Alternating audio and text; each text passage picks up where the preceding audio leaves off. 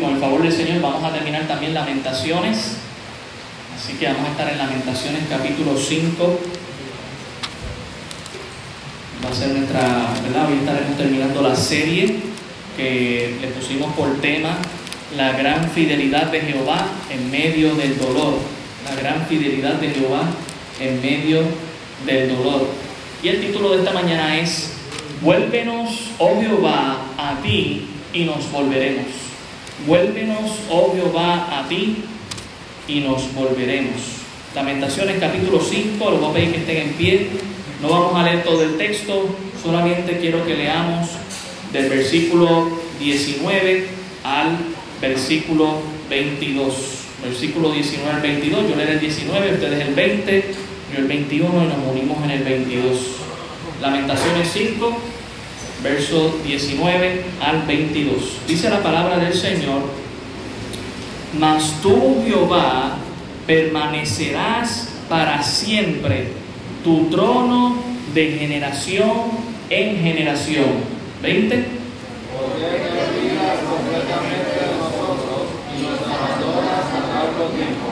Vuélvenos, oh Jehová, a ti, y nos volveremos. Renueva nuestros días como al principio porque nos has desechado, te has airado contra nosotros en gran manera. Padre, gracias damos por tu palabra y gracias damos por este tiempo que hemos pasado disfrutando junto a los niños, Señor, alabando y adorando tu nombre, Señor, y dándote las gracias por todo lo que ellos pudieron absorber en esa semana, Señor. Rogamos que podamos ver fruto en sus vidas, así como lo vimos en esta mañana, eh, a, a lo largo de su vida.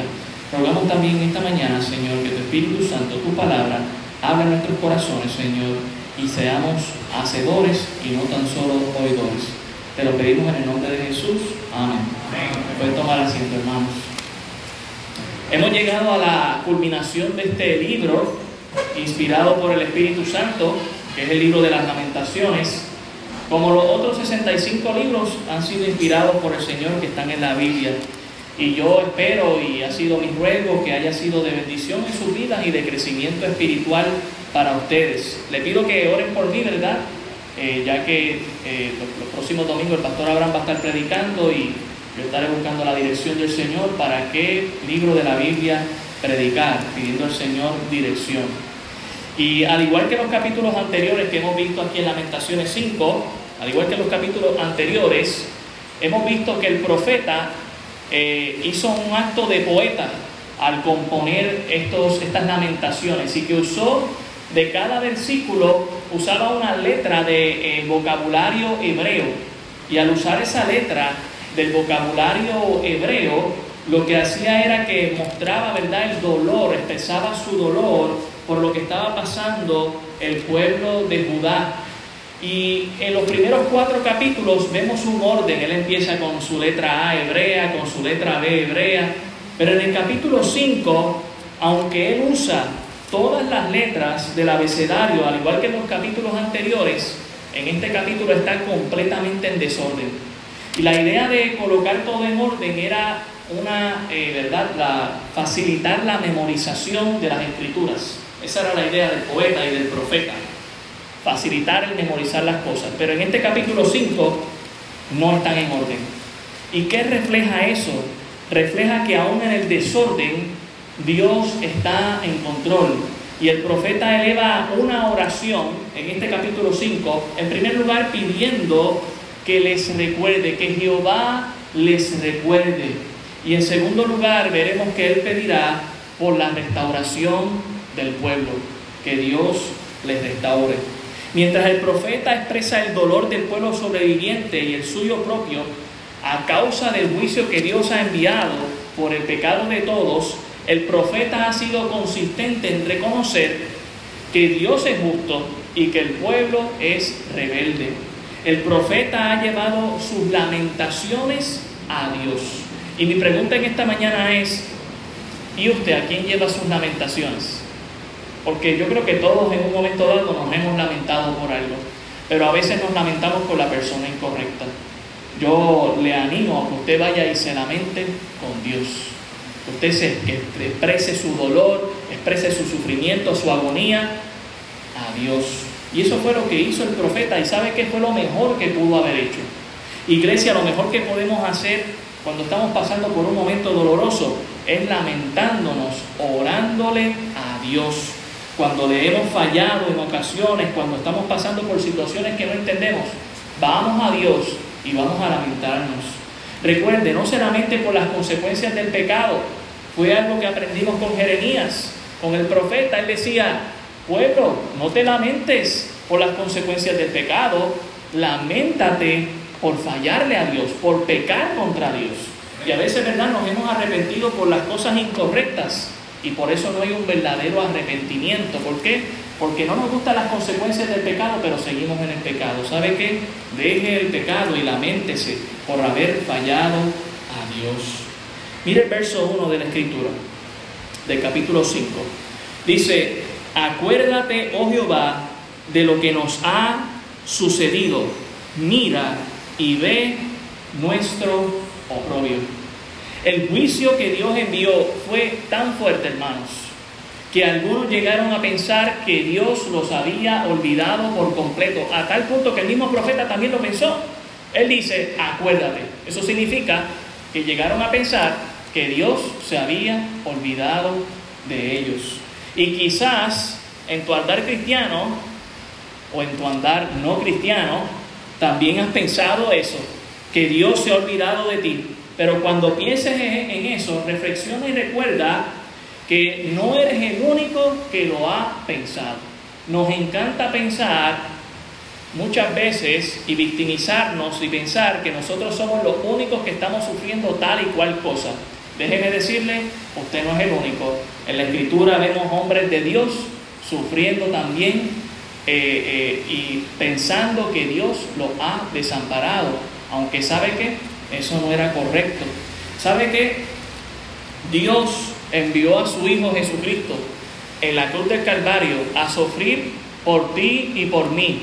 Y aún más allá, a vivir en un momento dado sin la presencia de Dios Cristo dijo en la cruz, Dios mío, Dios mío, ¿por qué me has desamparado? Cristo sí sufrió el desamparo para que usted y yo no tengamos que sufrir el desamparo de Dios.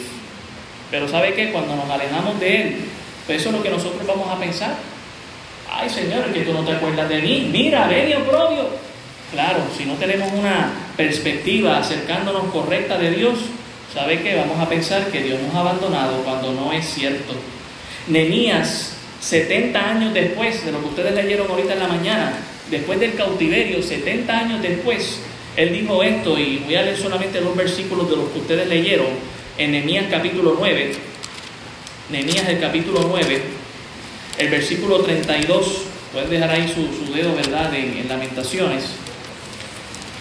Nemías 9, 32 Mire lo que dice aquí el gobernador Nenías. Dice, ahora pues Dios nuestro, Dios grande, fuerte, temible, que guardas el pacto y la misericordia, no sea tenido en poco delante de ti todo el sufrimiento que ha alcanzado nuestros reyes, a nuestros príncipes, a nuestros sacerdotes, a nuestros profetas, a nuestros padres y a todo tu pueblo, desde los días de los reyes de Asiria hasta este día. Pero tú, Eres justo en todo lo que ha venido sobre nosotros, porque rectamente has hecho, mas nosotros hemos hecho lo malo. ¿Sabe qué? Cuando usted llegue a pensar, yo siento que Dios se ha olvidado de mí, piense cómo está su andar con Cristo. Porque si no está bien, usted no puede pretender que la bendición de Dios esté consigo. Mire el versículo 2 allá en Lamentaciones 5. Lamentaciones 5, el versículo 2 dice, nuestra heredad ha pasado a extraños, nuestras casas a forasteros. Sufrieron tanto, hermanos, por esta invasión de los babilonios, que su esperanza futura, como la heredad, esperar esos bienes materiales que recibían de sus padres para seguir echando para adelante en esta vida, cosa que hoy en día seguimos practicando. Dejamos herencia a nuestros hijos, o al menos la planificamos. ¿Para qué? Para que ellos sigan para adelante, para que si falta papá o mamá, ellos tengan algo con qué lidiar en sus vidas. ¿Sabe qué le pasó a esta generación por haberse alejado de Dios? se quedaron sin nada. Y, se quedaron también sin hogares, no tenían ni dónde vivir. Y así es la esperanza del que está sin Cristo. Se queda sin herencia, sin casa, sin familia y sin nada. Pero ¿sabe qué? Que el que tiene a Cristo tiene por herencia los reinos de los cielos. Entonces, por eso es mejor servirle al Señor y seguirle a Él. ¿Sabe por qué? Porque lo que Dios nos va a dar es un reino inconmovible. Nadie nos lo va a quitar. No habrá ladrón que mine y hurte, ni orín ni cosa que corrompa lo que Dios nos va a dar. Por eso siempre es mejor poner nuestra esperanza en Dios que lo que el mundo nos tiene que ofrecer aquí en la tierra. Mire el versículo 3.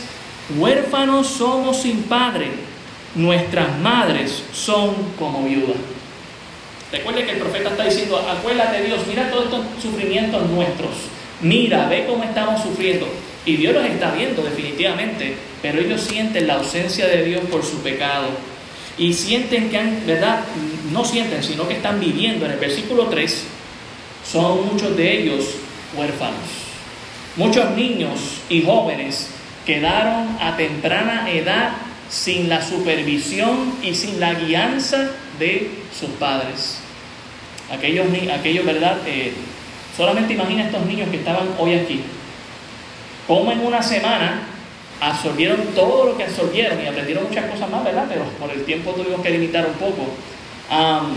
pero imagínense también lo que aprenden de sus padres en el hogar. Si ellos no estuvieran, si esos padres no estuvieran presentes, ¿quién les guía?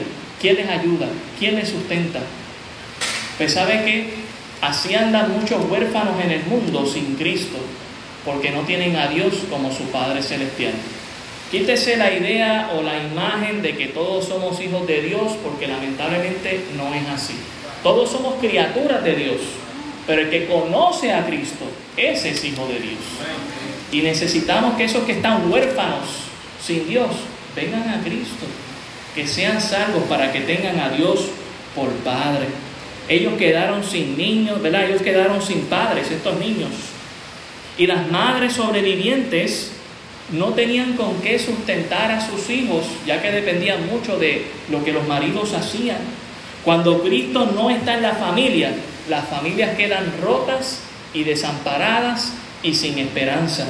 Pero si tú vienes a Cristo, aún tu familia rota, Dios la transforma. Mire el versículo 4.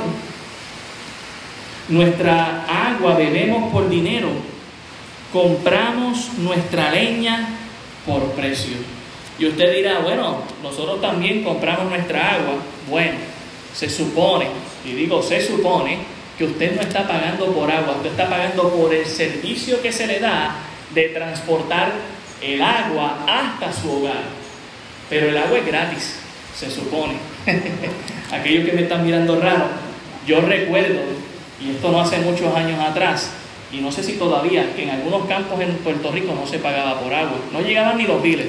Y no era que estaban haciendo trampa ni nada, simplemente no se cobraba, porque el agua, Dios la dio, es gratis, es como el sol. Ahora quieren con los paneles solares poner impuesto al sol también, el sol es gratis, ¿verdad?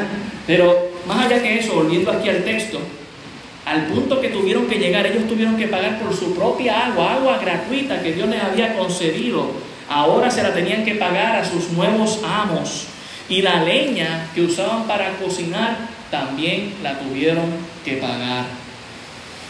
Hermanos, Cristo es la fuente de la vida eterna y es gratis. Y está accesible a todos los que se arrepienten. Pero los que quieren buscar agua en otros pozos que no sea la fuente en Cristo, terminan sin nada y pagando por algo que no les va a durar toda la eternidad. Cavando pozos rotos que no pueden retener agua. Usted venga a Cristo y Cristo le va a dar y va a saciar la sed que usted tiene. ¿Sabe por cuánto tiempo? Para siempre. Para siempre. Mire el versículo 5. Dice, padecemos persecución sobre nosotros nos fatigamos y no hay para nosotros reposo. El pueblo no quiso voluntariamente someterse a Dios y ahora tenían que a la fuerza someterse a sus enemigos.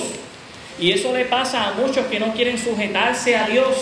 Terminan sujetándose a sus propios enemigos, mientras que Dios nos ofrece reposo para quien se sujeta.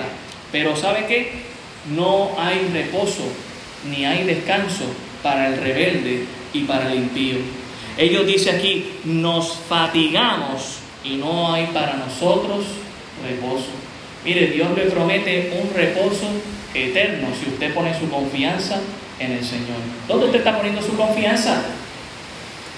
Ponga su confianza en Dios y usted va a tener reposo eterno. El pueblo de Dios buscó reposo en el lugar incorrecto y ahora no tenían descanso. Mire el versículo 6.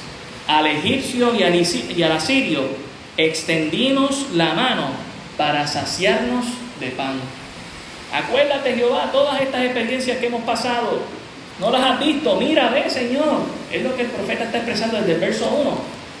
Y él está diciendo, nosotros formamos alianzas para lograr obtener pan, porque ya nos quedamos sin pan en nuestro lugar. Pero ¿sabe qué? Ni las alianzas que hicieron con otros países les ayudaron para sustentarse, para tener su propia comida. La mejor alianza que usted puede hacer es con Dios. Y la mejor comida que usted puede hacer es hacer la voluntad del Padre como Jesús la hizo. ¿Por qué? Porque no solo de pan vivirá el hombre, sino de toda palabra que procede de la boca de Dios.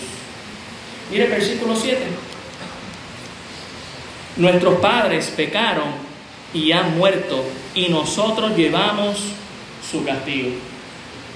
Aunque Jeremías durante su ministerio, y esto es algo que el pastor Abraham ha predicado en varias ocasiones, dijo que los hijos no tendrían que pagar por los pecados de sus padres, el juicio que Dios envió fue tan fuerte que las consecuencias era inevitable que sus hijos las sufrieran. Eso no significaba que sus hijos no podían salir de ese ciclo vicioso. El pastor Abraham lo ha enfatizado aquí en varias ocasiones y eso fue algo que el profeta enfatizó. Pero el pecado eh, eh, al que ellos llegaron y al desenfreno fue tan grande y el juicio de Dios fue tan grande sobre sus vidas que hasta sus hijos sintieron las consecuencias. Cuando tú pecas, recuerda que tienes hijos. Cuando tú pecas, si no tienes hijos, recuerda que tienes familia y que tienes seres queridos a los cuales con tu pecado les vas a hacer daño.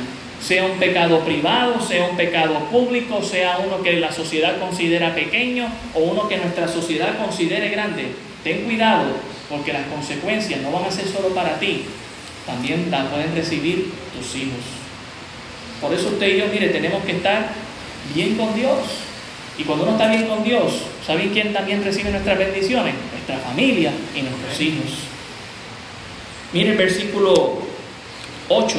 Dice, siervos, siervos se enseñorearon de nosotros, no hubo quien nos librase de su mano. Los de baja condición, los que se supone que les estuvieran sirviendo a ellos, pueblo y nación grande de reyes y de sacerdotes, Ahora, esos de baja condición eran sus amos, eran los que estaban por encima de ellos y no había escapatoria. Y algo que nosotros tenemos que aprender, yo sé que esto a muchas personas no les gusta, pero aunque no nos guste es lo que dice la palabra del Señor, usted siempre es esclavo, usted siempre es siervo. La pregunta es, ¿de quién usted es siervo? Usted podrá decir, yo no soy esclavo ni siervo de nadie, bueno, probablemente le está sirviendo al diablo y voluntariamente y por eso no siente el yugo de la esclavitud. Pero si usted es siervo de Cristo, usted siente libertad que Dios le ha dado. Mire el versículo 9. Dice, con peligro de nuestras vidas, traímos nuestro pan ante la espada del desierto. Acuérdate, Jehová, tuvimos que salir a conseguir comida a toda costa poniendo en peligro nuestra propia vida. ¿Usted puede imaginar ir al supermercado con miedo de que usted va a perder su vida? Digo, yo sé que a veces ha pasado así, ¿verdad? Cuando las cosas se ponen bien fuertes, pero imagínese todos los días. Cada vez que usted va a visitar un restaurante, cada vez que usted va a ir al supermercado, a, la frutería, que usted esté pensando, oh, me pueden matar hoy. Así estaba el pueblo de Israel. ¿Por qué? Porque en el desierto habían caravanas de ladrones y de asesinos que acechaban al pueblo de Dios para matarlo, simplemente por ello buscar un pedazo de pan. Qué triste, ¿verdad? Pero así era. Y ante la espada del desierto es la expresión que hace el profeta. Mire el versículo 10. Nuestra piel se ennegreció como un horno a causa del ardor del hambre. El efecto del sol y del hambre produjeron cambios en su piel y en su apariencia. Y de igual manera, el pecado produce en nosotros un cambio de apariencia diferente. Y cuando conocemos a Cristo, también Dios produce un cambio y una apariencia diferente. ¿Sabe que está médicamente comprobado que algunas alteraciones en la dieta pueden cambiar el color de nuestra piel? Y eso fue lo que yo estaba diciendo aquí, se ennegreció nuestra piel y también el sol que les estaba dando, cuando cada vez que tenían que salir al desierto a buscar comida, estaban ennegrecidos. Pero ¿sabe qué? Todo esto lo recibieron como consecuencia del pecado. Usted y yo podemos burlar al ser humano y presentar nuestra mejor cara, pero Dios nos ve tal y como, y como nosotros somos. Y Dios ve nuestra apariencia. Mire el versículo 11 violaron a las mujeres en Sión, a las vírgenes en las ciudades de Judá. Cuando no queremos arrepentirnos, otros pagan, sus mujeres fueron violadas y sus hijas también. Y, ¿verdad? Cuando hace la expresión en Sión, Monte Santo, donde estaba el templo, y Judá, eh, ciudad principal, está mencionando de que no fueron eh, cualquier mujeres, fueron mujeres que también eran de alta jerarquía, de altos, de alto estatus económico, que pensaron, ah, aquí nadie, ningún hombre me va a tocar. Hasta ellas sufrieron las consecuencias del pecado del pueblo. Mire el versículo 12. A los príncipes colgaron de las manos, no respetaron el rostro de los viejos. Aún los líderes políticos sufrieron lo que el pueblo sufrió por el desenfreno en el pecado. Mire, yo creo que hoy en día hay mucha jerarquía política en nuestro país que piensa que no hay nada que les puede tocar. Pero viene juicio, hermanos. Viene juicio y ni ellos se van a salvar. Por eso es que usted y yo tenemos que estar a cuentas con Dios. Porque viene juicio. Y mire qué nos dice aquí, ¿verdad? En el versículo 12, no respetaron el rostro de los viejos. Los viejos, los que se dedicaban a la consejería, con los jóvenes, los que ayudaban en el juicio, ahora estaban siendo escupidos y sus barbas arrancadas. Para el judío la barba es algo sagrado. Arrancar las barbas era algo de menosprecio y de insulto. Y aquí tenemos a los viejos siendo maltratados. ¿Sabe qué? Cuando una sociedad está desenfrenada del pecado, y escuche esto, porque usted y yo, si Dios nos guarda y nos cuida, vamos a llegar a eso nosotros vamos a envejecer y cuando una sociedad está desenfrenada en el pecado, no le importa los viejos. Todos aquí vamos a llegar a viejos y ¿qué es lo que deseamos? Que nuestros hijos nos cuiden, que velen por nosotros como nosotros hemos velado por ellos.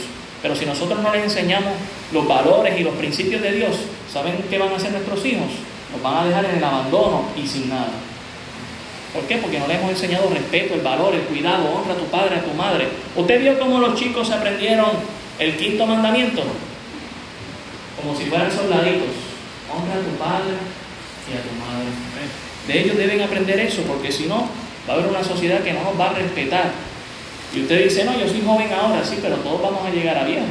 Queremos que nos respeten, que nos guarden, que nos cuiden. Mire el versículo 13. Dice, llevaron a los jóvenes a moler y los muchachos desfallecieron bajo, la, bajo el peso de la leña. Los jóvenes fueron llevados a hacer el trabajo que hacen los animales, de tener que rodar la piedra para moler el grano. Era un trabajo pesado, usaban todos para hacer eso.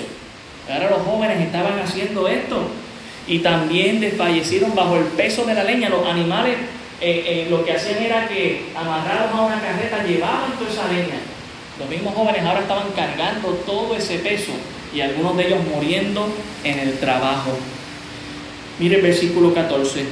Los ancianos no se ven más en la puerta, los jóvenes dejaron sus canciones. Ahora el pueblo dejó de ver la bonita costumbre de aquellos que eran eh, de alta jerarquía y, ancianos que eran consejeros del pueblo, ya no estaban allí frente a la puebla, frente al pueblo y frente a la, frente a la puerta. Usualmente los jóvenes o los más jóvenes venían con problemas y allí era donde se resolvía. Un anciano ayudaba y bueno, tú tienes la razón, tú estás mal.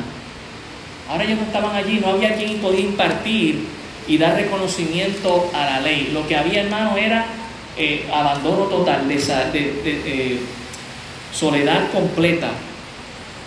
Mire el versículo, ahí mismo en el versículo 14 nos habla de los jóvenes, la alegría de los chicos, de los jóvenes, la algarabía, eh, no se escuchaba en las calles de Jerusalén.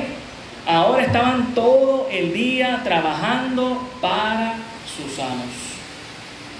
El versículo 15 dice, cesó el gozo de nuestro corazón, nuestra danza se cambió en luto. Ya no había motivos para alegrarse, no había contentamiento, sino que todo el día era como un evento fúnebre, así por 70 años. ¿Puede imaginarlo? Por eso es que el profeta es conocido como el profeta llorón. 70 años sufriendo esto. ¿Puede usted imaginarlo? Pero ¿sabe qué es peor aún? Pasar toda la eternidad sin Cristo sufriendo. Eso es peor. Y eso nos debe de, de, poner a reflexionar. ¿Conozco a Cristo como el Salvador de mi vida? ¿O estoy viviendo mi vida sin Cristo. Mire, si usted vive su vida sin Cristo, usted no va a pasar 70 años, usted va a pasar la eternidad sufriendo sin Dios. Mire el versículo 15, la segunda parte, nuestra danza se cambió en luto, un baile que ellos hacían de costumbre, que no hacían en un templo, sino que hacían en las calles, celebrando, que era un baile sensual, era simplemente brincar haciendo círculos y de regocijo, como muchas veces hacemos nosotros cuando un equipo gana, que brincamos y levantamos las manos, eso es lo que es una danza. Y dice que ahora ni eso hacían, sino que estaban de luto. Mire el verso 16. Cayó la corona de nuestra cabeza. Ay de nosotros, porque pecamos. La corona, el objeto de los reyes, que Dios le prometió a David y a su descendencia que tendrían por todas las generaciones hasta que vendría el Mesías, ahora había caído. Se, acabó la dinastía hasta ese punto, se interrumpió. ¿Por qué? Porque ellos le habían fallado a Dios. Ellos le habían fallado a Dios. Y esa corona quedó caída hasta que Cristo venga y reclame su corona. Israel existe, tienen un primer ministro, tienen un presidente, pero no tienen un rey. Pero el rey de reyes viene pronto a reinar aquí en la tierra. Es decir, el prestigio que gozaban como nación antes del juicio les cayó con todo el peso sobre sus propias cabezas eh, para su propio mal. Por eso, hermano, las coronas que usted y yo debemos, debemos buscar y el reconocimiento que usted y yo tenemos que buscar no es el que el mundo nos ofrece, es el que Cristo nos da. Qué bendición todo lo que estos niños pudieron cosechar, pero que Dios les pueda dar más si ellos siguen firmes en Él. Y sabe que muchas veces nosotros cambiamos las coronas que nos ofrece el mundo, que son temporales y que se dañan y que no sirven para nada, por lo que Dios nos puede dar por la eternidad para gozarnos con Él. Piénselo bien, la mejor inversión y nuestro mejor, eh, nuestra mejor decisión es acercarnos a aquel que nos va a dar una corona que nos va a durar por toda la eternidad y no por un tiempo en este mundo. La declaración del juicio es hecha y es hecha por el mismo pueblo. Ay de nosotros, juicio ha caído. ¿Por qué causa? Porque hemos pecado. ¿Cuán importante es el reconocimiento? ¿Sabe usted lo que es pecado? Pecado es cuando ofendemos a Dios. Eso es pecado. Lo podemos hacer con nuestra mente, con nuestra boca, lo podemos decir, lo podemos hacer con nuestras manos. Puede ser algo que dejemos de hacer y que sea lo correcto, porque la Biblia dice que el que sabe hacer lo bueno y no lo hace es pecado. Tenga cuidado. Usted quiere honrar a Dios. Mire el versículo 17, por esto fue entristecido nuestro corazón, por eso se entenebrecieron nuestros ojos. La tristeza continua era el efecto del pecado en sus vidas. Nada estaba llenando sus corazones. Y tanto fueron las lágrimas que estuvieron derramando durante tanto tiempo que hasta su visión se comenzó a afectar. Una persona triste, tarde o temprano, su visión se comienza a afectar. Yo no sé si usted en algún momento dado ha llorado tanto que no puede ver bien, pero imagínese por 70 años. ¿Sabe qué? Cuando estamos sin Cristo, estamos de la misma manera. Estamos quizás con un rostro contento, aparentamos que todo está bien, andamos de fiesta en fiesta, todo está bien en nuestra vida, pero hay un alma que está llorando y que si no conoce a Cristo llorará por toda la eternidad. Ven a Cristo porque solamente Él te va a dar la alegría y la satisfacción completa que tú necesitas en tu vida. Busque a Cristo y Él le dará no solo vista, también te dará visión para vivir la vida cristiana. Mire, hay muchas decisiones que uno toma en Cristo que son importantes, pero la mejor decisión es aceptar al Señor y vivir para Él. Es la mejor, es la mejor. Verso 18, por el monte de Sión, que está asolado, zorras andan por él. ¿Sabe qué estaba en el monte de Sión? El templo de Dios. El profeta está preocupado porque hasta ese lugar han llegado estos animales inmundos con pezuñas a merodear por el templo, un lugar sagrado y santo y santísimo. Allí estaban los animales, no los sacerdotes. A ese punto, el profeta está triste de saber que estos animales menospreciados estaban tan cerca del templo paseándose por los lugares santos. Pero ya su pueblo había menospreciado a Dios peor que lo que estos animales estaban haciendo. ¿Y sabe qué? Eso es lo que le pasa a nuestro país y lo que le pasa al mundo entero. Cada vez están menospreciando más a Dios. Más a Dios. Por eso hasta este punto Jeremías está pidiendo, Dios recuerda aún tu templo, Señor. Los animales inmundos lo están allí paseando como si nada. Acuérdate, Señor, mira, ve. Y qué bendición es que nosotros podamos desahogarnos con Dios y mostrarle todo nuestro dolor a Dios. Pero necesitamos pedir por algo más que simplemente desahogarnos. Necesitamos pedir por restauración en nuestras vidas. Señor, sana mi alma, sana mi vida, salva mi vida, Señor. Restaurame. Y eso es lo que ahora el profeta va a pedir en el verso 19 en adelante. Ahora el profeta va a pedir por la restauración del pueblo. Mire lo que dice el verso 19. Mas tú, Jehová, permanecerás, ¿por cuánto tiempo dice? Para siempre. De generación tu trono, de generación en generación. La ira de Dios puede durar mucho tiempo, pero la misericordia de Dios dura para siempre. ¡Qué bendición! ¿Sabe qué? Eso es lo que va a pasar en el Apocalipsis, que está pronto a cumplirse en cualquier momento. La ira de Dios será derramada sobre este mundo. Dios va a enviar 21 juicios y muchas cosas más que estarán pasando. Y durará por siete años, según la Biblia. Y a muchos le parecerá una eternidad, pero son solamente siete años. Pero ¿sabe cuánto va a durar el gozo de Dios, la misericordia de Dios para los que hemos creído en Él? Por la eternidad. ¿Qué peso le estamos dando a eso? El profeta se lo da a Dios. Los momentos difíciles, las crisis, las tormentas de tu vida vienen y se van, pero Dios sigue en su trono. ¿Por qué? Porque su trono permanece para siempre. Aprendamos esto. El mundo no gira alrededor nuestro, el mundo gira alrededor del trono de Dios. Y cuando tú piensas que el mundo gira alrededor tuyo y todo se está cayendo en tu vida, puedes pensar que hay un Dios allá arriba que se está tambaleando. Pero ¿sabes qué? La realidad es que todo gira alrededor de él y su trono es estable y firme. Y hay generaciones que vienen y hay generaciones que van, pero él ha permanecido ahí para siempre. Podemos poner nuestra confianza en él podemos ver que su carácter no ha cambiado, que sí Él va a castigar el pecado, pero que si usted se arrepiente y viene a Cristo, el trono de la gracia está ahí para mostrarle perdón. Su cetro se va a levantar para perdonarle si usted viene arrepentido a Dios. Sea Jehová santificado y bendito entre nosotros, hermanos, porque Él permanece para siempre. Su corona y su reinado no han caído. ¿Y sabe qué? Su reino viene pronto porque Él permanece para siempre. El versículo 20 dice, ¿por qué te olvidas completamente de nosotros y nos has abandonado a largo tiempo? Noten que primero Él, ¿verdad? Y no se está contradiciendo. Noten que primero Él reconoce a Dios. Dios va a estar ahí, pase lo que pase.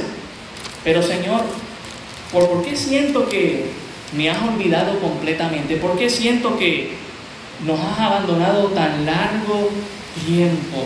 Esta humilde pregunta es levantada a Dios y el silencio de Dios durante todo el tiempo fue tan fuerte que pensaron que Dios los había abandonado. Pero sabe que el profeta sabía, sabía que Dios vendría Solamente que se desesperó en un momento dado, al igual que usted y yo, nos podemos desesperar pensando, wow, Dios, pero es que llevo tanto tiempo pidiendo por esto, pero veo que no pasa, o he vivido mi vida así, Señor, pero ya me he arrepentido porque aún sigo con las consecuencias. Recuerde, permanezca en paciencia, Dios es misericordioso. Mire el verso 21. El profeta entendió el silencio de Dios y levantó lo que hoy en esta mañana es nuestro título. Vuélvenos, oh Jehová, a ti y nos volveremos. Renueva nuestros días como al principio. El profeta se dio cuenta que si querían ver a Dios, necesitaban arrepentirse, no como ellos pensaban, sino como Dios estaba esperando de ellos. Como habíamos dicho en varias ocasiones, el pueblo se estaba arrepintiendo por las consecuencias del pecado, no por el pecado. El profeta le dice, vamos a lamentarnos por, por el pecado. Hemos hecho, hemos ofendido a Dios, hemos hecho mal. Muchas personas se han, eh, han sufrido las consecuencias por nuestro pecado, nuestros hijos, nuestros amigos, nuestra nación completa. Vamos a levantarnos a Dios y arrepentirnos correctamente. Pero el profeta, mientras está esperando la respuesta de Dios, en el silencio se da cuenta, ¿será que no nos hemos arrepentido como Dios quiere que nos arrepintamos? Mire, hermano, nosotros creemos en, la, en el libre albedrío. Creemos que Dios nos da a escoger. Pero el profeta aprendió esto en el verso 21. Vuélvenos, oh Jehová, a ti. El profeta sabía que el mejor arrepentimiento era si venía que Dios lo pusiera en nuestros corazones, que Dios lo dirigiera en nuestras vidas. Quizás eso es lo que te hace falta en esta mañana yo me he arrepentido, pero me he estado arrepintiendo incorrectamente, Señor. Ayúdame a arrepentirme de tal manera que me vuelva a ti. Vuélvenos. Y dice aquí, a ti. No es al mundo, no es a nuestros amigos, no es a nuestra familia. Vuélvenos, oh Jehová, a ti. A Él es a quien tenemos que pedirle perdón. Ante Él es a quien nos tenemos que arrepentir y cambiar nuestra vida para que Él la transforme. El arrepentido vuelve a Dios como Dios quiere y no como nosotros pensamos. No habrá una renovación en nuestras vidas si es lo que estamos esperando. No habrá un nuevo amanecer, no habrá una nueva esperanza si no nos hemos arrepentido realmente. No habrá un nuevo renacer en nosotros si no venimos a Cristo. Segunda de Corintios 5, 17 dice, de modo que si alguno está en Cristo, nueva criatura es. Las cosas viejas pasaron, he aquí todas, no, no algunas, todas son hechas nuevas. Tenemos que volvernos al Señor para que Él sea quien haga en nosotros un nuevo renacer, una nueva vida, una nueva criatura, arrepentirnos como Él espera de nosotros y no como nosotros pensamos. Mire que dice aquí, renueva nuestros días como el principio. Y noten la palabra renueva, no está en minúscula, está en mayúscula, porque ¿sabe quién puede crear esa renovación en nosotros? ¿Quién puede crear esa nueva criatura en nosotros? En Cristo y nada más. El mundo puede tratar de hacer muchas reformas, pero solo Cristo transforma. Solo Cristo transforma. Venga el que cambia y transforma su vida. Verso 22. Porque nos has desechado, te has airado contra nosotros en gran manera. Dios los desechó al pueblo y su ira fue tan grande contra ellos que básicamente nada iba a cambiar, iban así, a permanecer así. ¿Por qué el profeta termina así? ¿Sabe por qué? Porque muchos, una gran mayoría en esa generación, quedaron sin esperanza porque nunca se dieron cuenta de que necesitaban un cambio en sus vidas. Terminaron desechados pero para aquellos, y esto es un, es un ritual para los que no lo sabían, esto es un ritual que, que, que hacen aquellos que han creído en Cristo. Cuando terminan el libro de las lamentaciones, usted ve que ese, ese último versículo es triste, ¿verdad? Ellos dicen que repiten en voz baja nuevamente el versículo 21. Como nos dice, Vuélvenos, oh Jehová, a ti y nos volveremos. Renueva nuestros días como al principio. No queremos que nuestra vida termine como un desecho de parte de Dios, ¿verdad? Queremos que, que Dios tenga misericordia de nosotros. En Romanos 8:28 dice que a los que aman a Dios, todas las cosas suceden para bien. ¿Por qué? Porque estos son los que conforme a su propósito han sido llamados. Dios te está llamando en esta mañana para que si aún no te has arrepentido, vengas al arrepentimiento con Cristo. Y si le has conocido, pero estás en batalla con el pecado, lidiando con diferentes situaciones y necesitas de la misericordia de Dios, recordamos Lamentaciones 3.21, donde terminaremos en esta mañana. Lamentaciones 3.21 dice, esto recapacitaré en mi corazón, por lo tanto esperaré. Por la misericordia de Jehová no hemos sido consumidos, porque nunca decayeron sus misericordias. ¿Piensas que Dios simplemente es juicio y que te ha desechado? Déjame decirte, Dios es misericordioso y no te ha terminado de consumir. Dios desea que tú puedas experimentar su misericordia, su perdón y su gracia. El verso 23 nos recuerda, nuevas son cada mañana, grande es tu fidelidad más grande que el juicio mismo que Dios va a enviar, que Dios envió en un momento dado al pueblo de Israel y que Dios va a enviar sobre este mundo, más grande es su fidelidad, más grande es su misericordia. ¿Qué tal si vienes al trono de la gracia y te arrepientes y vienes a Cristo Jesús y puedes decir como el profeta, nuevas son cada mañana, grande es tu fidelidad. Dios ha permanecido fiel. Hemos, pasado por dolor, hemos pasado por crisis, hemos pasado por tormenta, por tormentas, pero Dios ha permanecido fiel.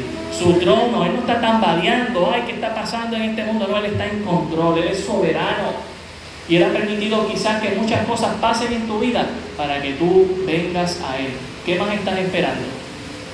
¿Qué más estás esperando? Si estabas esperando una señal para venir a Dios, Dios te la dio en esta mañana. Ven a Cristo. Dice aquí en Lamentaciones, el capítulo 3, el versículo el versículo 24, mi porción es Jehová, dijo mi alma, por tanto en él esperaré. Bueno es Jehová a los que en él esperan, al alma que le busca. Es bueno buscar a Dios. Es excelente buscar a Dios. Es excelente humillarnos ante el trono de su gracia para hallar oportuno socorro. Y sabe que cuando nos humillamos a Dios, Dios dice que nos exalta. Pero el que es soberbio y se quiere alejar de Dios y vivir su vida sin Cristo, Dios lo va a humillar. ¿Sabe por cuánto? Por toda la eternidad. ¿De qué bando usted quiere estar? Mire, si Dios permitió que este profeta eh, diera estos cinco lamentos, es para que usted y yo aprendiéramos no solamente del pasado, sino que entendamos nuestro presente. Señor, estoy pasando por momentos bien difíciles en mi vida ¿Será que me está llamando? Claro que te está llamando. Ven al arrepentimiento. Ven a Cristo Jesús. Solamente, solamente Él puede cambiar tu vida de luto, tu vida fúnebre y hacerla una vida de regocijo y de gozo en el Señor. Oremos. Gracias Señor. Damos por tu palabra. Ella es viva y eficaz. Gracias por este grupo y gracias Señor por las visitas. Gracias por los niños, Señor. Gracias por tu palabra. Quizás aquí hay alguien esta mañana que no te conoce, Señor, o que no ha tenido un encuentro personal contigo. Yo pido que tu palabra, tu Espíritu Santo, redarguya, Señor, y que si hay alguien esta mañana que no te conoce, hoy sea día de salvación. Te lo pido en el nombre de Jesús. Amén. Pido que sigan con sus cabezas bajas